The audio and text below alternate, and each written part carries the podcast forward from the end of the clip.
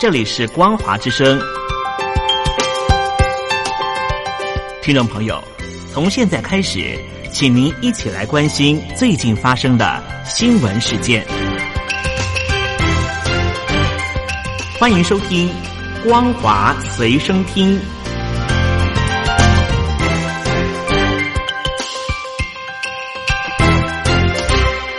各位听众朋友，您好，欢迎收听光华随身听，我是老谷。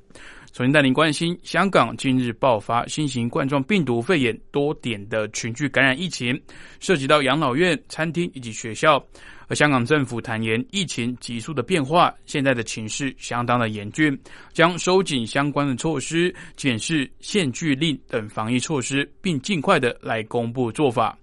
报道指出，香港从六月十三号开始就没有再出现本土的病例，官方也逐渐的放宽限聚令。但七月五号开始，陆续传出有十一例涉及餐厅、学校、养老院等等，其中的五例传播的源头不明，显示出现社区爆发。当局形容疫情急速变化，情势严峻。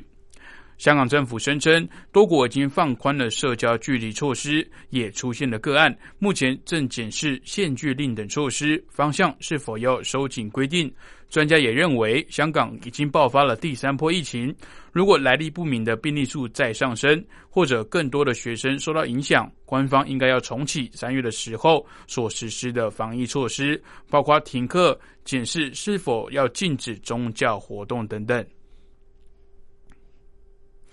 由于疫情的增温，北京市宣布把核酸检测变成常态化的项目，引发网友对常态以及检测费的热议。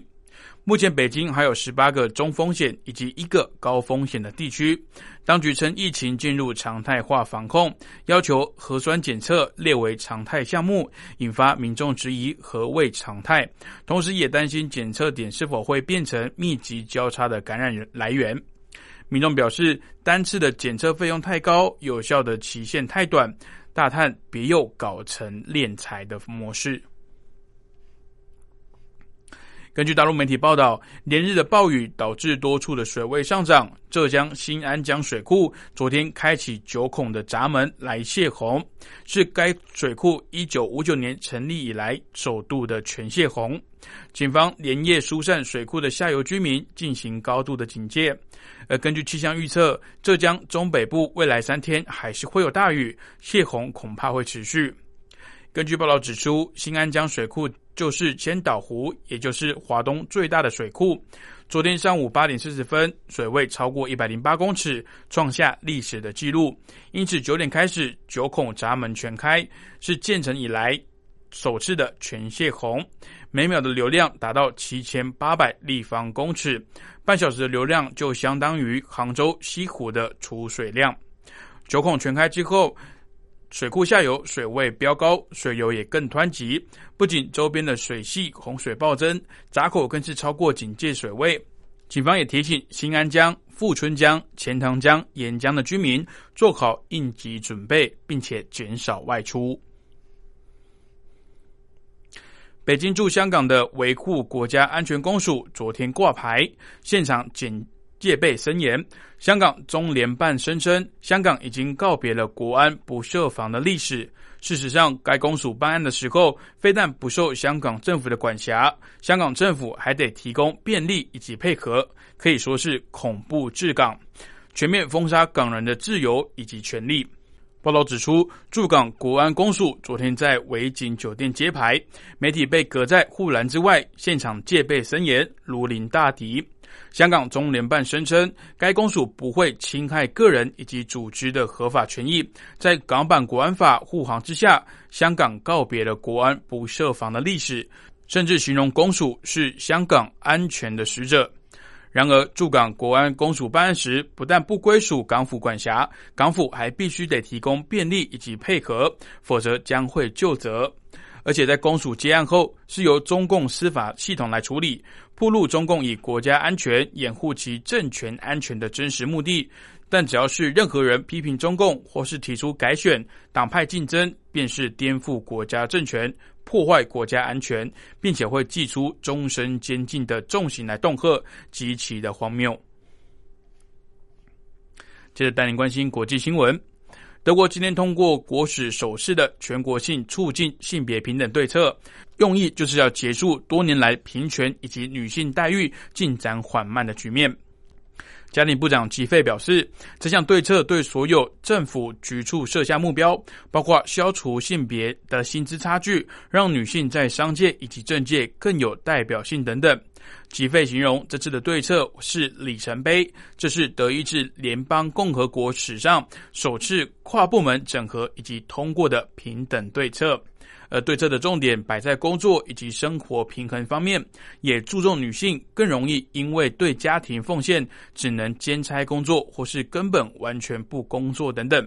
对此，此项对策也强调会增加公民服务等领域的女性管理职缺，并提高女性在政界的代表性。针对澳洲政府提出反制港区国安法多项措施，中国驻澳洲大使馆今天表达了强烈的不满以及坚决的反对，并抨击澳洲所作所为严重违反国际法以及国际关系基本准则，粗暴的来干涉中国内政。中国驻澳使馆官网下午发布了发言人的表态：香港事务纯粹属于中国的内政。澳洲成天把反对外国干涉挂在嘴边，却在涉港的问题上说三道四，充分的暴露了其虚伪性以及双重的标准。发言人表示，中国政府维护国家主权、安全、发展利益的决心坚定不移，反对任何外部势力来干预香港事务的决心坚定不移。中方也敦促澳洲停止任何名义以任何的方式来干涉香港事务或是中国的内政，否则必将会搬起石头砸自己的脚。澳洲总理莫里森今天宣布了多项协助香港人民在澳洲展开新生活的措施，包括延长签证效期五年等等，为港人提供安全的庇护。而莫里森也宣布终止与香港之间的引渡协议。依据《香港特区行政区维护国家安全法》，被质疑违法的香港人可以被移送到中国共产党控制的中国大陆法庭受审。澳洲还更新了对香港的旅游警示，建议在当地的大约十万名澳洲人，如果对新法有疑虑，最好三思是否有必要继续待在香港。美国副国务卿毕根昨天指控北韩副外长崔善熙闭锁在旧思维之中。日前，崔善熙曾公开的表示，有鉴于美方敌对政策，平壤无意恢复双边对谈。根据美国媒体报道，两方二零一八年针对北韩核子军火库展开如今停滞的外交活动以来，很少见到美国高阶官员如此坦率的批评北韩。而毕根昨天否认这次亚洲行的目的是寻求与北韩官员会面，但重申美国对重启会谈保持开放的态度。他也向记者表明，不久前曾有报道指出，北韩这次不打算来会面。毕根言下之意所指的，可能是北韩官媒日前引述北韩副外长崔善熙的话说：“除非华府舍弃他口中所说的敌对政策，否则平壤将不会恢复对外的外交活动。”毕根表示：“我必须澄清，崔善熙以及前国家安全顾问波顿都不能对我发号施令。”而波顿最近在新书中指控毕根寻求不健全的协商道路，并展示出愿意依照北韩所鼓吹的协商一起来循序渐进的完成协议。好的，以上就是本节光华神声听的内容，感谢您的收听，这里是光华之声，光华神声听，我们明天见喽。吹口哨在西方是引起公众注意的一种方式，可以让大家觉察到不容易被发现的问题，所以将举发弊端的人称为吹哨者。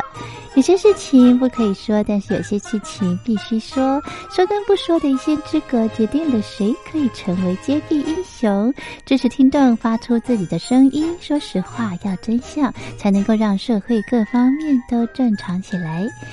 请听众安心接币，勇敢吹哨就可以参加抽奖。来信请您寄到台北北门邮局一七零零号信箱，或者是用电子邮件寄到 lily 三二九小老鼠 ms 四五点 hinet 点 net，并将姓名、年龄、职业、地址、邮编、联络电话、电子信箱资料填写完整，就可以参加活动。哨声响起的活动到八月三十一号，请听众勇敢的发出自己的声音，安心接币，勇敢吹哨就可以参加抽奖。